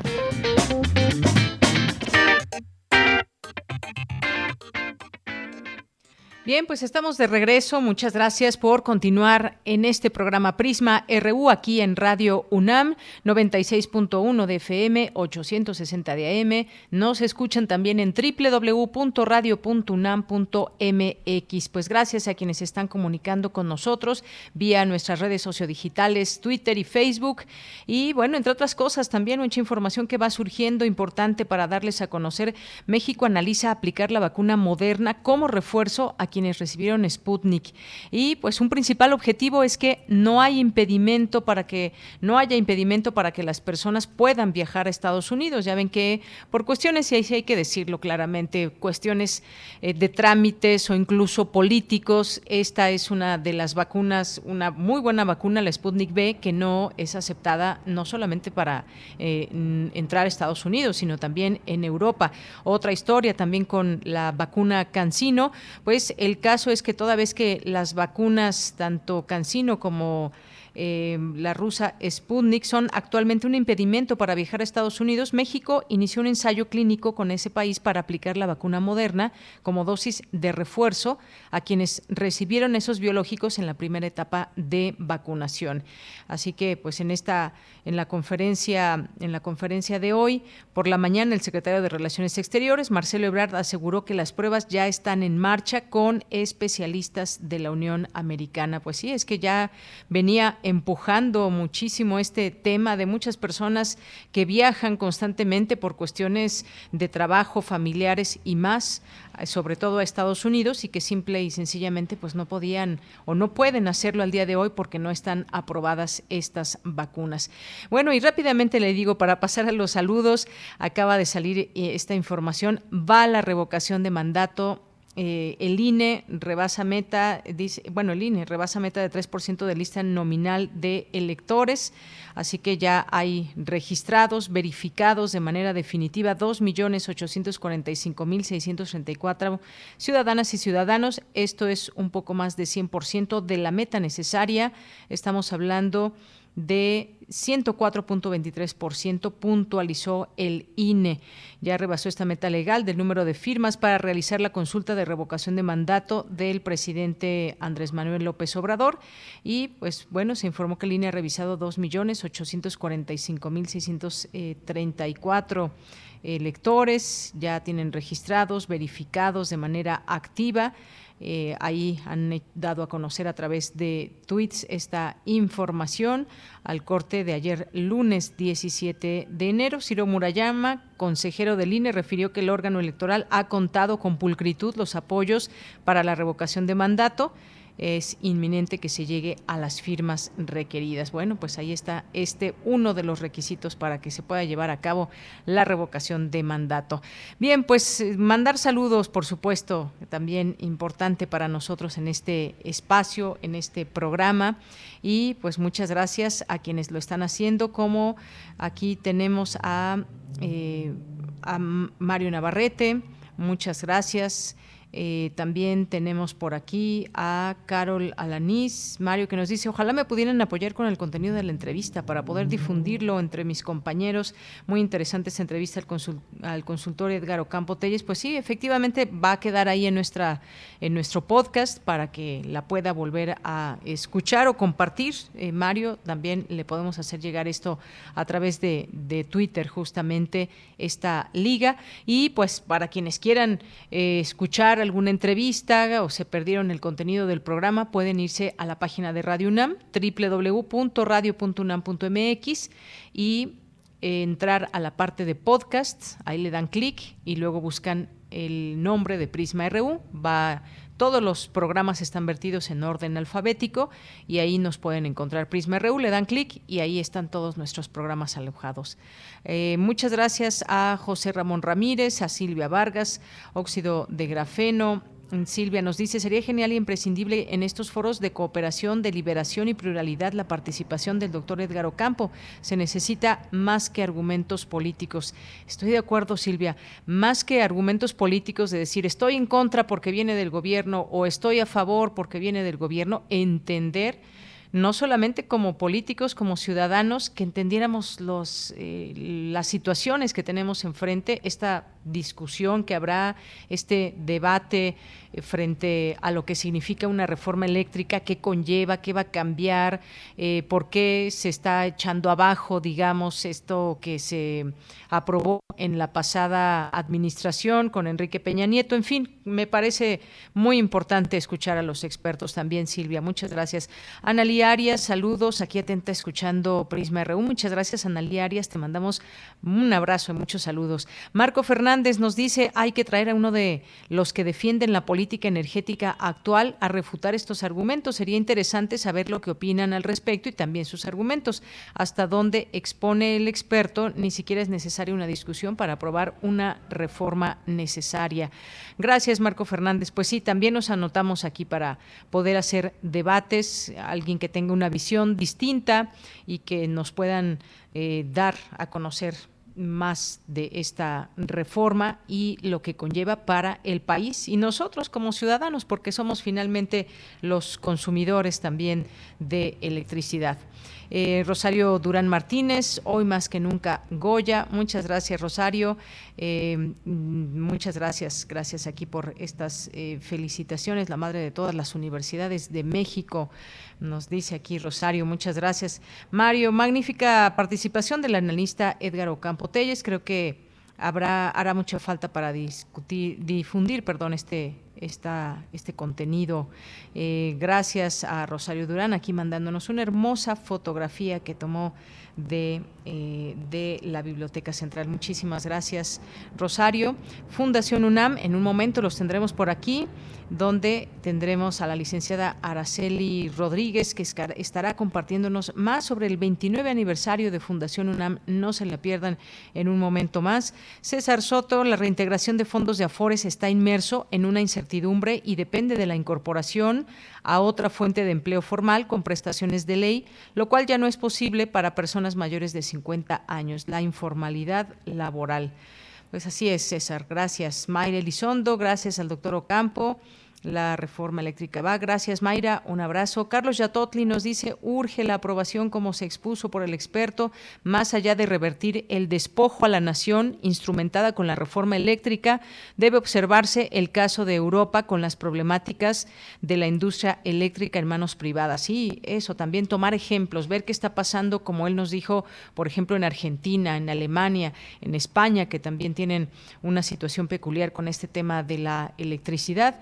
Eh, Hunter, muchas gracias. Jorge Morán Guzmán, una pregunta, ¿será verdad que en China lograron un reactor de fusión nuclear estable? Si es verdad, esto cambiaría radicalmente la situación energética mundial. En Prisma una discusión sobre la situación energética completa es necesaria. Muchas gracias aquí por el comentario y la sugerencia, Jorge. Gracias eh, y por supuesto que tomamos en cuenta sus comentarios. José Ramón nos dice, una, es una manifestación del colapso en el mercado laboral. Los mecanismos del mercado que el propio sistema financiero implementa socavan la reproducción de la fuerza de trabajo. El trabajador desahorra y paga todavía comisiones altas para su sobrevivencia. Pues sí, muchas cosas que tendrían que ir cambiando, José Ramón. Muchas gracias por aportar tu comentario. Flechador del Sol también, muchas gracias por estar aquí presente. Y pues un saludo a, Mario Navarrete que está ahí arreglando un Renault Clio nos manda nos manda aquí una fotografía ahí de este motor. Muchas gracias. Gracias eh, también a Flechador eh, a Rebeca Vega también nos dice Jorge, la serie de televisión francesa El Colapso, presentada en el canal 22, da una visión de lo que puede sucedernos ante una crisis multifactorial tan compleja como la actual. Muchas gracias. Eh, gracias también, Jorge. Eh, nos dice eh, Kenneth Galbraith en su libro El nuevo Estado Industrial predijo el colapso del sistema económico mundial. Nos encaminamos a esta situación. Gracias. Gracias también a Lola Mosqueda. Gracias también a David Castillo Pérez, eh, que dice, hoy tengo retardo, casi falta, pero ya estás aquí. Muchas gracias, David, por la sintonía. Eh, gracias a Refrancito, que ya hacíamos esta, eh, este comentario también sobre el tema de las AFORES con nuestra experta, la doctora Eufemia. Abel Fernández también, muchos saludos. A nuestros amigos de UNAM Campus Morelia, a Esther, muchas gracias también. Em, Abel Fernández, gracias por el comentario, eh, gracias por el comentario que aquí nos hacen, mejor noticiero vespertino de nuestra UNAM. Gracias Mario también. Y a todos ustedes que van sumando, se van sumando aquí. Y también está en todo esto nuestra defensora de audiencias de radio y TV UNAM. Y pues ya saben, aquí está también presente en Twitter, que la pueden seguir eh, y pueden también conocer más de qué se trata esta Defensoría. Ernesto Martín, también muchas gracias, que está eh, por aquí con nosotros acompañándonos. Alejandro Colín, también muchos saludos y a Blanca Guizar, Víctor Caero, eh, Rebeca, muchas gracias. Lo seguimos leyendo también a través de Facebook en Prisma RU, así nos, nos encuentran. Muchísimas gracias. Carlos Ríos nos dice, muy buen libro, este que recomendaba eh, Jorge. Eh, Carlos Ríos también, muchas gracias. Eh, Misael Neotécnico, excelente siempre las intervenciones del doctor Edgar Ocampo ante las imposiciones discursivas cargadas de desinformación. Rufina también, Medea, muchas gracias y vamos a continuar ahora con la información. Pues nos vamos en esta segunda hora con mi compañera Cristina Godínez. Abordan el tema de los liderazgos políticos en Rusia y América Latina. Cuéntanos, Cristina, adelante. Buenas tardes, Deyanira. Un saludo para ti y para el auditorio de Prisma RU. El Instituto de Investigaciones Sociales de la UNAM organizó la mesa Liderazgos Políticos, Concentración del Poder y Presidencialismo en América Latina y Rusia. En su intervención, Mariana Abramova, de la Universidad Estatal de Moscú, se refirió a las reformas emprendidas en su país y comentó que la concentración del poder en Rusia no se puede examinar fuera de las condiciones históricas determinadas. Y aquí podemos utilizar la categoría de los intereses comunes. Entonces la sociedad rusa, habiendo pasado un periodo de terapia de choque y desintegración territorial en los años 90 bajo el régimen liberal de Yeltsin, en los años de 2000 comenzó a tomar conciencia de sus intereses comunes. Y esos intereses consisten en la preservación de su país, su unidad histórica, soberanía e integridad territorial, en el resurgimiento de la industria y agricultura que habían sido arruinadas por las reformas liberales. Por su parte, Fernando Neira Orjuela, investigador del Centro de Investigaciones sobre América Latina y el Caribe de la UNAM, expuso que en la región tenemos una herencia feudal que explica en mucho la concentración del poder y los cacicazgos. No olvidemos que el señor feudal, ese señor que tenía el control de tierras, lo vamos a ver marcado en estos políticos de América Latina que, su ideal es concentración de tierra, ¿no? Eh, de concentración de riqueza. Entonces heredaron nuestros políticos esas ideas feudales de que gobernar era tener tierras, era tener riquezas y era a partir de ahí que se podía hacer el ejercicio del poder. Entonces una triste práctica que hasta el día de hoy vemos concentrada en la mayor parte de los políticos de América Latina, ¿no? Acumulan riquezas, acumulan especialmente tierras y en torno a ellos pues quieren ejercer un poder. Expresó además que heredamos un modelo teocéntrico que se nota sobre todo en los liderazgos de extrema derecha, como en el caso brasileño y el colombiano. Deyanira, este es mi reporte. Buenas tardes. Bien, pues muchas gracias, gracias Cristina Godínez por esta información. Y aquí un dato también antes de pasar a la información internacional. Un orgullo UNAM que recordamos es en el 40 aniversario de su partida. Un día como hoy, de 1982, falleció Juan O'Gorman, quien vistió la Biblioteca Central y a quien recordamos la Biblioteca Central que se encuentra ahí en Ciudad Universitaria, que ya también nos mandaba Rosario en una de nuestras radioescuchas, una fotografía haciendo alusión, por supuesto, a esta efeméride. Bien, pues vamos a continuar con la información internacional a través de Radio Francia.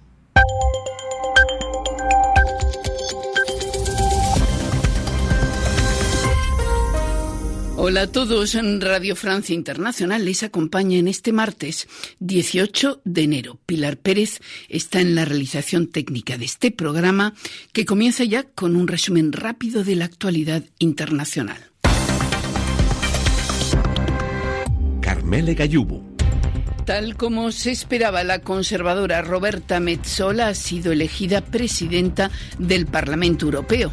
Esta abogada de 43 años, nacida en Malta, obtuvo esta mañana la mayoría absoluta, una victoria por todo lo alto para esta eurodiputada que se convierte en la tercera mujer en presidir la Eurocámara después de las francesas Simone Veil y Nicole Fontaine. Roberta Metzola. Debemos luchar contra la narrativa anti-Unión Europea que se arraiga tan fácilmente y rápidamente. La desinformación alimenta el cinismo fácil y las soluciones baratas de nacionalismo, autoritarismo, proteccionismo y aislacionismo. Se trata de una falsa ilusión que no ofrece soluciones porque Europa es precisamente lo contrario. Se trata de que todos nos defendamos unos a otros, acercando a nuestra gente. Europa ha vuelto, Europa es el futuro, viva Europa. Sin embargo, la elección de Roberta Metzola ha estado precedida de polémica por su posición contraria al derecho al aborto, lo que ha empañado su imagen liberal. El jefe de la diplomacia de Estados Unidos, Anthony Blinken, viaja hoy a Kiev para marcar su respaldo al gobierno ucraniano con temores crecientes de que los soldados rusos aglutinados en la frontera penetren en Ucrania, mientras desde Moscú su homólogo ruso Sergei Lavrov declaraba que Rusia es favorable a la participación de Estados Unidos en los esfuerzos diplomáticos para resolver el contencioso del este de Ucrania, donde operan los separatistas ucranianos prorrusos. La represalia de Arabia Saudita y sus aliados del Golfo no se ha hecho esperar. La coalición árabe bombardeó Sanaa, la capital de Yemen, bajo control de los rebeldes hutíes. 14 personas han perecido en ese bombardeo. Ayer los hutíes habían reivindicado el ataque con drones contra tres camiones cisterna en el Emirato Árabe de Abu Dhabi, provocando la muerte de tres trabajadores. El antiguo presidente de Kazajistán, Nursultan Nazarbayev, vuelve a aparecer en público por primera vez desde las revueltas que provocó en el país el anuncio del aumento del precio de los carburantes. Narzayev desmintió rumores sobre un posible conflicto en el seno del poder kazajo. Hasta aquí el resumen informativo. Porque tu opinión es importante, síguenos en nuestras redes sociales, en Facebook como Prisma RU y en Twitter como arroba PrismaRU. Bien, continuamos, continuamos, es la una, las dos, perdón, las dos de la tarde con 23 minutos y pues vamos ahora a conversar en este día importante para Fundación UNAM eh, porque cumple 29 años de existir, este es su aniversario y nos unimos a ese festejo, nos unimos a esas eh, voces y a esas acciones que llevan a cabo muchas personas ahí dentro de Fundación UNAM. Y hoy nos complace recibir aquí en este espacio de Prisma RU de Radio UNAM, porque además hemos hecho, hemos hecho una, eh, un trabajo de colaboración que me parece espléndido para pues comentar pues, las situaciones y todo lo que hace Fundación UNAM a través de este espacio. Y hoy nos acompaña la licenciada Araceli Rodríguez, quien es presidenta ejecutiva de Fundación UNAM. ¿Qué tal, licenciada Araceli? Bienvenida, muy buenas tardes. Buenas tardes, ¿cómo está usted?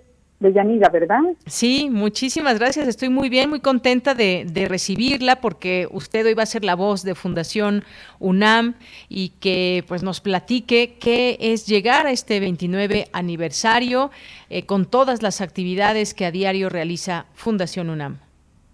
Bueno, lo primero que les quiero decir es que muchísimas gracias a toda la gente que nos ha apoyado, porque gracias a ellos hemos logrado casi un millón de apoyos en becas en estos 29 años y apoyo a la investigación y a la cultura igualmente, porque sin el apoyo de todos esto no sería posible. Y también quisiera decir que nosotros en el tiempo de la pandemia, en estos dos años, no nos quedamos parados y seguimos trabajando, pero abrazo partido y logramos inclusive eh, beneficios más importantes para los estudiantes y para la universidad. Muy bien, pues sí, efectivamente Fundación UNAM también pues eh, ha tejido muchas redes, apoya a muchos estudiantes que lo requieren y también pues ofrece como estos foros que hemos estado dando en su momento eh, información y visibilidad, también estos foros para hablar de distintos temas con especialistas, también nos, nos acercan estas posibilidades de conocimiento, pero sobre todo esa labor donde se apoya a que los estudiantes estudiantes puedan seguir sus estudios a través de distintos programas. ¿Qué destacaría usted de todo esto? ¿Qué programas en particular o cómo es esta labor que se hace ahí dentro desde Fundación UNAM? Bueno, pues para nosotros son muy importantes las becas, es nuestro programa más importante. Pero también nos gustaría eh, invitarlos a que escucharan nuestros foros porque parte de nuestros objetivos es difundir lo que hace la universidad. Y dentro en, estos foros que estamos teniendo, que bueno, ustedes, gracias a ustedes, en parte se dan a conocer. Este, en estos foros nosotros invitamos a um, científicos de la UNAM, a gente de la UNAM que está trabajando y está trabajando en la frontera del conocimiento y los invitamos a que nos expliquen o, nos digan qué es lo que están haciendo y esto lo transmitimos inclusive a nivel internacional. Y son foros mucho, muy interesantes y el público participa. Es algo de veras que vale la pena que la gente se informe, eh, se pueden informar en nuestra página en fundacionunam.org.mx y este y ahí se pues tienen toda la información de los foros que muy pronto van a empezar a finales de este mes y los vamos a tener durante todo el año y los invitamos desde luego pues a, a que formen parte de eh, nuestros solidarios que son los que mes con mes dan una pequeña cantidad, pero eso suma para que podamos nosotros seguir apoyando a nuestros estudiantes. Muy bien, bueno, sí, sí, para apoyar a los estudiantes, justamente, pues podemos leer y ver eh, muchas historias de éxito, podemos entrar a su página, conocer más acerca de Fundación UNAM, cómo podemos contribuir para cambiar historias en la vida de los estudiantes, eh, cómo pues esta asociación civil de carácter autónomo sin fines de lucro tiene a su cargo distintos eh, programas ha ayudado a una cantidad muy importante de estudiantes a través de estos distintos programas de becas que ya nos menciona licenciada, cuáles son estos beneficios de apoyar también, porque se invita también a la gente a que pueda hacer donaciones para apoyar a nuestra, apoyar a nuestra máxima casa de estudios. Hay una campaña importante de donación también para acercar a esta labor y podemos conocer mucho eh, también a través de su página. Yo invito a la gente que nos esté escuchando en este momento que lo pueda hacer para que pues descubra lo que hoy significa Fundación UNAM. Así que, pues esto yo lo dejaría como invitación. ¿Qué más nos puede comentar, eh, licenciada? Hay distintos centros de estudios multidisciplinarios, hay algunos recintos que también son importantes y que se llevan a cabo ahí distintas acciones, hay convocatorias y premios. Eso es muy importante. Nosotros tenemos algunos centros de idiomas y algunos centros de diplomados que damos al público en general, se les cobra una cuota mínima, pero que esto es un poco para fondear también a la fundación. Y los son son cursos eh, muy bien preparados los da la UNAM da el da el, el, el diploma la UNAM y los invitamos pues a los que tengan interés también que se metan a la página, que vean cuáles son los diplomados que nosotros tenemos, cuáles son los cursos que nosotros tenemos y, y quizá puedan tomarlos, los pueden tomar muy pronto serán presenciales, por lo pronto son en línea, pero pronto los vamos a tener en las dos modalidades. Y por otro lado, pues tenemos el corredor cultural autonomía, que es un corredor que hemos eh, nos hemos hermanado los, los recintos del centro histórico, sobre todo los de la universidad y el Colegio Nacional también.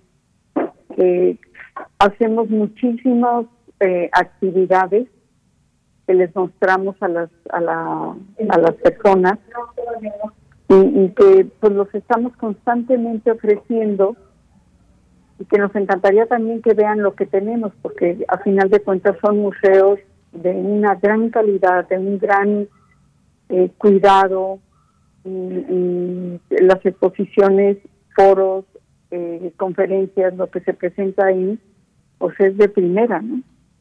Los invitamos también a que nos acompañen. Muy bien, licenciada. Y algo que también, por último, yo destacaría, y aquí hemos tenido la oportunidad de eh, conversar eventualmente con quienes tienen a su cargo, hay convocatorias que se abren desde Fundación UNAM y que dan posibilidades también de generar no solamente conocimiento, sino de incentivarlo a través de proyectos, investigaciones que tienen estudiantes. Y esto ha sido también, me parece, algo muy importante que hay que destacar. Premios, exactamente, ganan premios concretamente. Juntos con empresas y diferentes asociaciones son premios. Los premios son eh, una cantidad en efectivo y son para estimular la investigación con los estudiantes, tanto en licenciatura como en maestría y en doctorado. Y eso, bueno, pues también es cuestión de que se metan a la página y que vean los estudiantes qué les interesa. Nosotros eh, aportamos los premios, pero quien toma las decisiones de quiénes son los estudiantes que les correspondería participar siempre es la UNAM, ¿eh?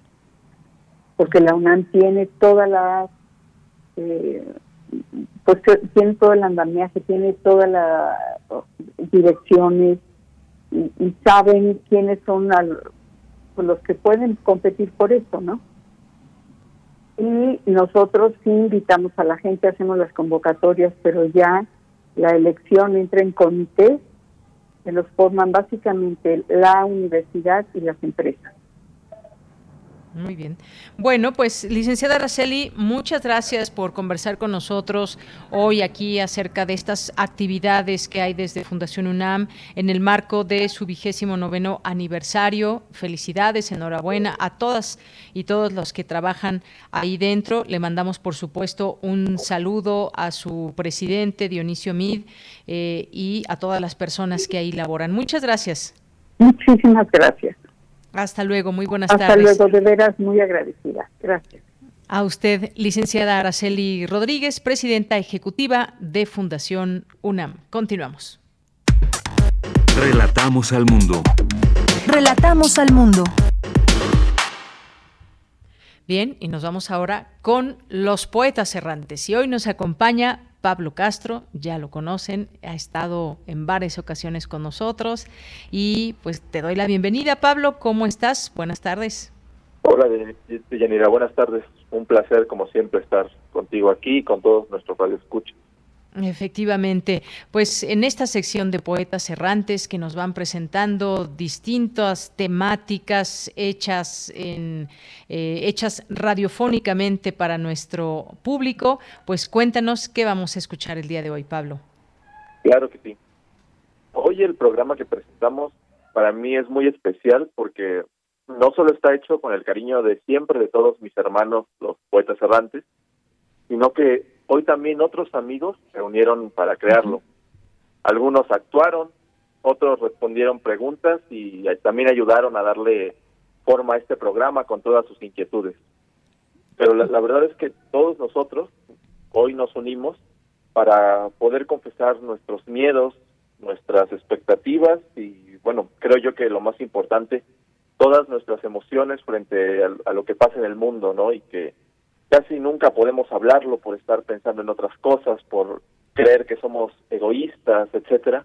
Entonces, el día de hoy queremos ser nosotros los que entregamos nuestra voz y abrazado, abrazamos a todos los que hemos sentido miedo en, todo este proceso y cambio del mundo de Yanira. Pues qué tema tan importante porque lo que ha generado en cada uno de nosotras, de nosotros, esta enfermedad, el miedo de pronto de contagiarnos, de contagiar a otras personas, pues está presente. Y más ahora, fíjate que leo lo que dice la Organización Mundial de la Salud, la pandemia de COVID está lejos de haber terminado.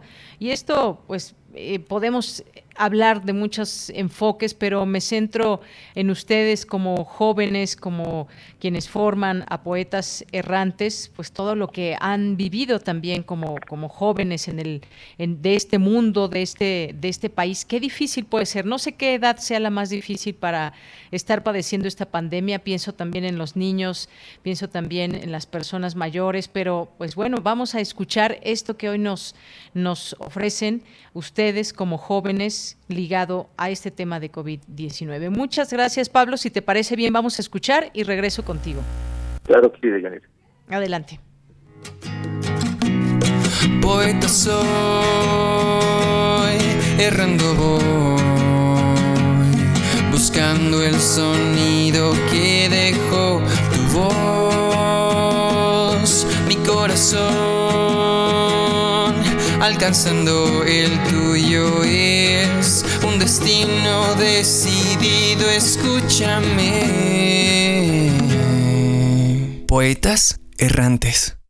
Tengo miedo de mí, del mundo, del aire, del amor, de la sombra. Tengo miedo de todo. Tengo miedo del miedo.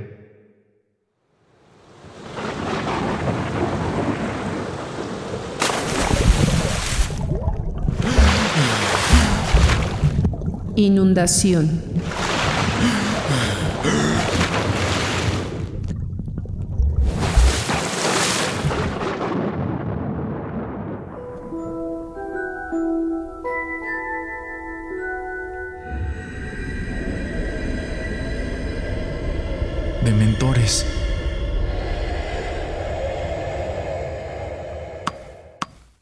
Una bola con piquitos. ¿Cuántas formas puede tener el miedo? ¿Y por qué nos cuesta aceptarlo?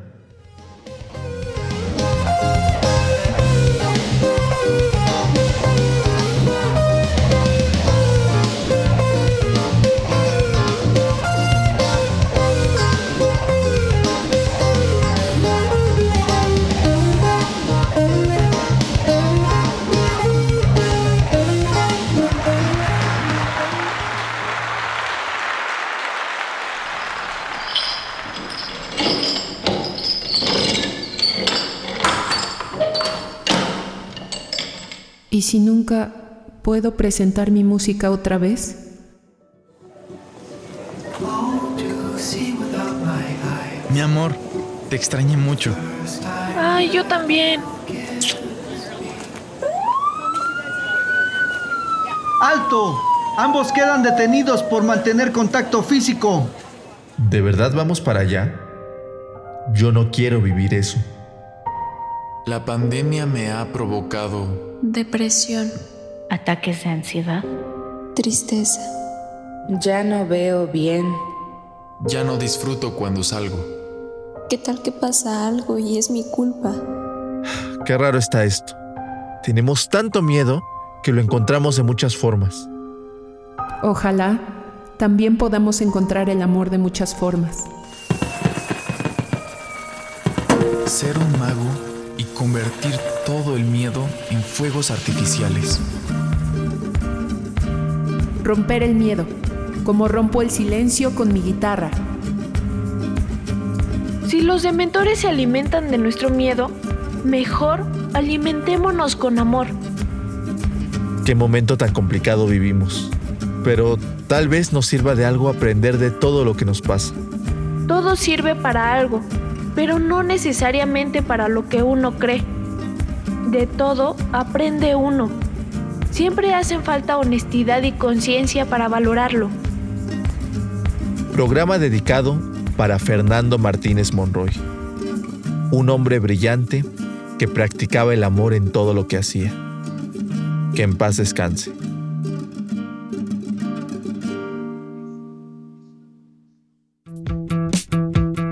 Esta es una producción de Poetas Errantes, unidos con la poesía y el corazón. Algo en ti me es muy familiar.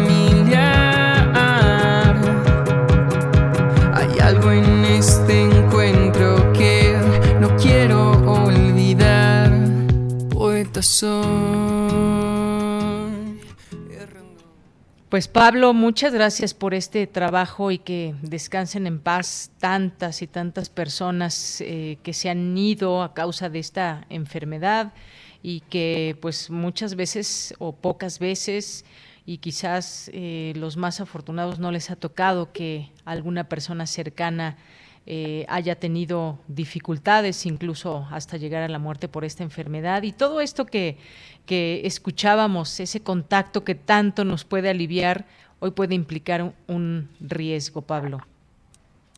Deyanira, y bueno, creo que lo más importante en estos momentos, como, como tú dices, eh, quizá nos falta mucho por recorrer de la, de la pandemia, no sabemos exactamente a dónde va el mundo, pero creo que una de las cosas que podemos hacer es no seguir alimentando el miedo, mejor transformarlo en cosas que nos hacen disfrutar la vida a cada segundo.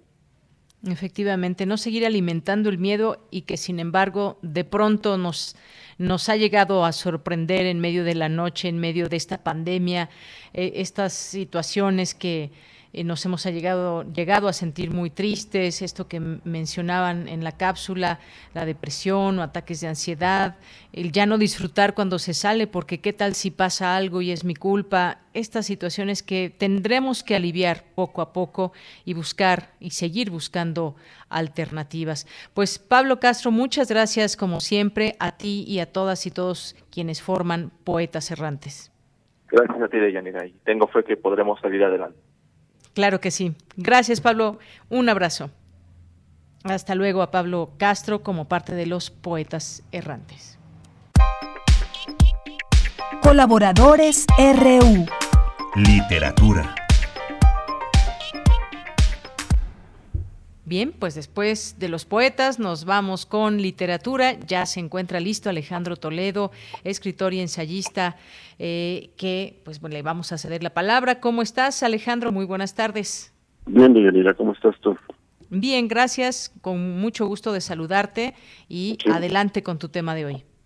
Sí, pues es un recuerdo de Gerardo de la Torre, que murió hace una semana y media, el 8 de enero, a los 83 años, que era además este amigo y, vecino de la de la colonia Narvarte, también él vivía en la en la calle de, de Bertis. Incluso este por ahí americano San, visita un verbo que parece que inventó Gerardo de la Torre, que es narvartear. Le gustaba mucho andar por la por la colonia, caminar por los tianguis. Recuerdo que en, su casa conocía a un hombre que vendía plumas fuente en el tianguis, tianguis creo que de cumbres de, de maltrata. Y este entonces también iba al, al karaoke que está en la Avenida Universidad. El Palomazo. El Palomazo muchas veces acompañado con sus alumnos de la de la Escuela de Escritores de la de la SOGEM, donde dio clases por muchos años hasta que nos nos corrieron a varios y este por cuestiones ahí de política de la de la SOGEM y era un este un extraordinario narrador ¿no? que se inició en los años 60 con la generación de Gustavo Sainz y de José Agustín y, y curiosamente la época también está eh, marcada por la zona de la Narvarte no la, la, onda se hizo por estos por estos rumbos ¿no? incluso de la Torre se casó con una hermana de de José Agustín y tuvo ahí una una viudez temprana que, este, que está consignada o, convertida en ficción en uno de sus libros más importantes eh, que se llama Muertes de Aurora. Esto le ocurrió a él en 1967 y luego vivió el el 68 en medio de esa como depresión de la de la viudez y él como trabajador petrolero él, este trabajaba en la refinería 18 de marzo, eh, eh, formó un grupo que intentó meterse a las protestas, que participó activamente del movimiento estudiantil de 68. Y esta novela suya que se llama Muertes de Aurora, trata un poco de esa mezcla esta cuestión de la, de la muerte cercana, personal, del, del viudo con la muerte social que va a ocurrir el, el 2 de octubre, que también es, es un hecho culminante en, en muertes de, de Aurora, ¿no? Era un, narrador eh, que seguía los pasos de Hemingway, él hablaba de papá Hemingway, era era un narrador nato. Eh, hay un párrafo de Vicente Leñero que me gustaría leerles. Dice, de Gerardo de la Torre, dice Leñero, a fuerza de talacha, de pulmón, de hígado, se convirtió pronto en un vibrante narrador, de prosa punzante como barreno, ansioso de experimentar cuando era urgente encontrarle a la forma y a las estructuras de los textos las curvas maliciosas con las que se obliga al lector a abanicar un strike. Y aquí la, metáfora del béisbol será porque también me gustaba mucho el béisbol, igual que a Vicente Leñero, y juntos hicieron una antología de textos sobre el béisbol que se llama Pisa, de Pisa y Corre, ¿no? Tiene una obra extensa, publicó a partir de los años 70, 80, 90, todo ese tiempo, lamentablemente las grandes editoriales como que le han dado la vuelta. Eh, hay una edición de ensayo general en lecturas mexicanas que sí fue una edición numerosa. Sus primeros libros están en Mortis. De, esta, su novela más importante, Montes de Aurora, ha habido ediciones eh, marginales, digamos, pero ha sido una edición constante. Y tiene en el Fondo de Cultura, creo que es el libro más accesible en estos momentos, algo que se llama, una novela que se llama Hijos de, del Águila, que trata un poco de la, la infancia de una familia petrolera en, en Minatitlán, ¿no? y, uno de los últimos libros que publicó trata de la muerte, se llama La muerte me pertenece y de la, y de la eutanasia, eh, y, es, también es, es, un libro tremendo. Es, es un escritor muy sólido, es un gran prosista, era eh, un hombre que sabía las técnicas del de la, escritura, así se las enseñaba a sus alumnos, y así las, las, las manejaba él en, en su literatura. ¿no? sin duda es un, es un gran narrador que murió todavía deseando escribir más con muchos proyectos. Eh, era un gran lector también. Recuerdo que hace unos, unos años descubrió el, el lector este que se llama Kindle y lo llenó y lo llenó y lo llenó de un montón de libros y, los libros físicos que tenía los empezó a regalar a sus amigos y a sus alumnos porque él sentía que tenía en un Kindle ya podía tener prácticamente la literatura mundial, ¿no? Y, se aficionó al, a, esa lectura electrónica, ¿no? Entonces es un gran personaje, te digo, de la, de la zona de la Narvarte, un, un, un, buen escritor, este, quizá uno de los más sólidos de esa generación, dejó la onda, incluso dejó otra educación que tuvo, que fue la de asistir a los talleres de Juan José Arriola, para hacer una obra muy personal en ese en esa línea de, la escritura eh, que, que, no hay mucho en, nuestro país de la escritura proletaria digamos del, contar eh, la historia obrera desde la ficción ¿no? incluso se dice que que Revueltas lo, lo bautizó también una referencia local como el obrerito el obrerito mundial, creo que le decía, ¿no? Por acá, por la calle del obrero mundial que está por esta zona también. Ya, sí, sí. Entonces el recuerdo de, Gerardo de la Torre, digo que es un personaje que vamos a extrañar, era, era, buen amigo, este, en su casa se jugaba dominó y se, y se tomaba whisky, era un, buen conversador y sus alumnos lo, lo, lo, lo, lo respetaban, digamos, ¿no? Porque también era exigente a la hora de, pedir buena prosa, buena escritura, que era lo que él, lo que él practicaba. Muy bien.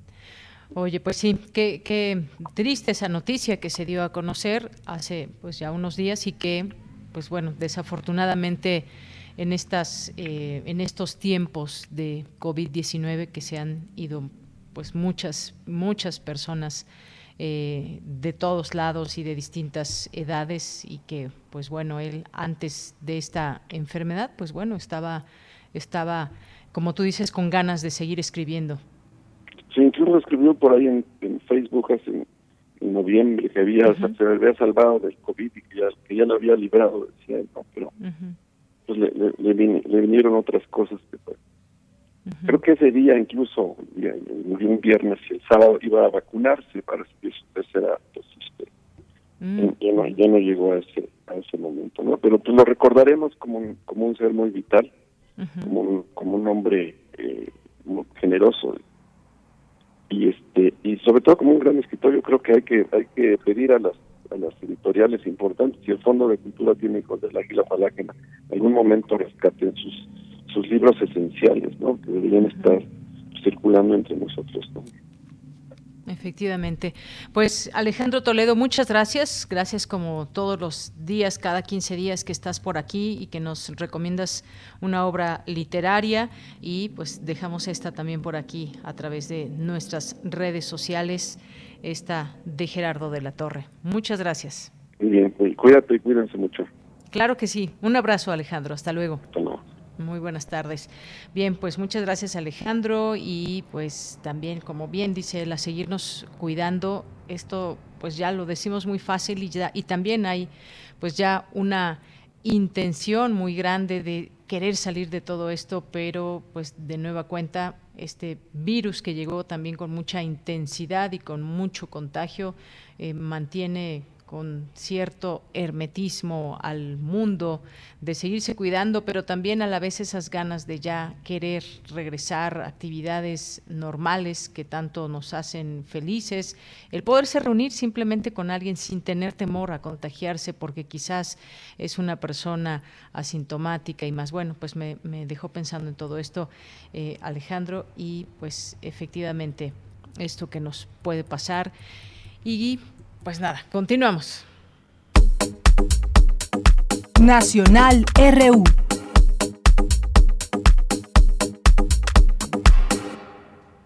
Bien, pues en algunas noticias nacionales, pero aunque también se cuela siempre esto internacional, porque es para el mundo estos eh, avisos o esto que va dando a conocer eh, todos los días la Organización Mundial de la Salud, que dice que la pandemia de COVID está lejos de haber terminado. Es lo que dice, advirtió el día de hoy el director general de la Organización Mundial de la Salud, quien descartó terminantemente que la variante Omicron, que se propaga velozmente en todo el mundo, sea benigna. Omicron está provocando hospitalizaciones y muertes e incluso los casos de menor gravedad desbordan en centros de salud, es lo que dijo Tedros Adhanom en este sentido. Esta pandemia está lejos de terminar. La Agencia Europea de Medicamentos había considerado que aunque la enfermedad siga en fase pandémica, la propagación de la variante Omicron transformará al COVID-19 en una enfermedad endémica con la que la humanidad tendrá que aprender a vivir. Bien, pues esto es parte de, de lo que desde a nivel mundial se da a conocer a todas las personas en este planeta. Bueno, y en otras cosas, en los temas nacionales, también eh, importante comentar, remesas triplican el gasto social en México, da a conocer el Banco de México, la Secretaría de Hacienda y Crédito Público. Eh, y pues bueno, da a conocer que las remesas triplican el gasto social que hay en el país e incluso hay estados como Guanajuato y Michoacán donde el trabajo de migrantes representa entradas para las familias hasta siete veces, siete veces eh, en estas pues, siete veces más grandes que los recursos distribuidos por el gobierno federal a través de programas sociales, esto de acuerdo con el Banco de México y la Secretaría de Hacienda. Entre enero y septiembre del año pasado, ambos eh, los datos más recientes por entidad, el flujo de remesas fue de 68.92%, más alto que el gasto federal de programas sociales. Bueno, pues así en este tema también de las remesas y la importancia que pues tienen para muchas personas en México de pues personas que viven en los Estados Unidos. Hay otra nota, Rosario Robles da positivo a COVID-19. Eh, pues la ex titular de la Secretaría de Desarrollo Social, Rosario Robles, presa en el penal femenil de Santa Marta, Acatitla, se contagió de COVID-19, así lo dio a conocer su hija Mariana Moguel. Fuentes de la Secretaría de Seguridad y Protección Ciudadana informaron que la exfuncionaria fue trasladada a un área de observación médica a través de su cuenta de Twitter. Su hija pues, reprochó que hace unas semanas el juez de control del Centro de Justicia Penal, con sede en el Reclusorio Sur, eh, negó la libertad a su madre argumentando que su salud no estaba en riesgo. Hoy se sabe que dio positivo a COVID como decenas de mujeres allá en este penal de Santa Marta. Dice que no hacen pruebas en centros penitenciarios y que exigen pruebas para todas porque como Rosario Aimiles. Fue el hashtag que se puso también a través de su cuenta de Twitter. Pues sí, alguien le llevó el virus hasta allá.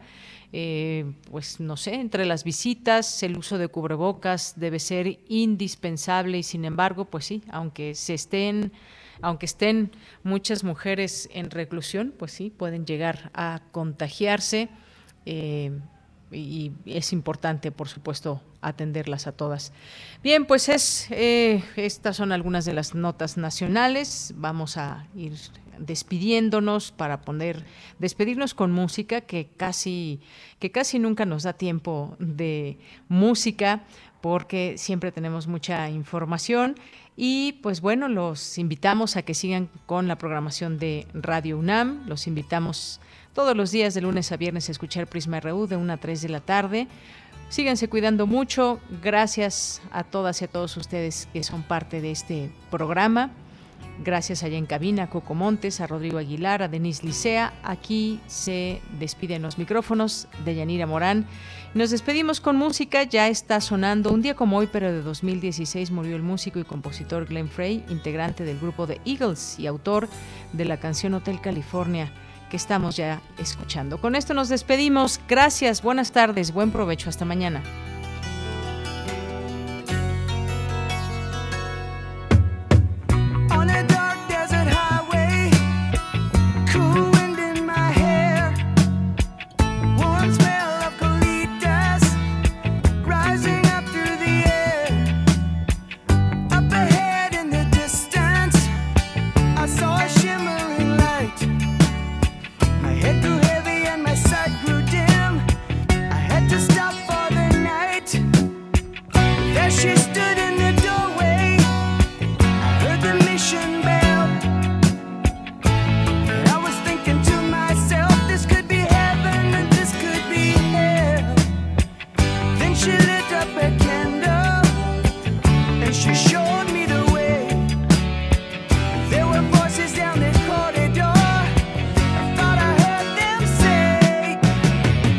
Welcome to the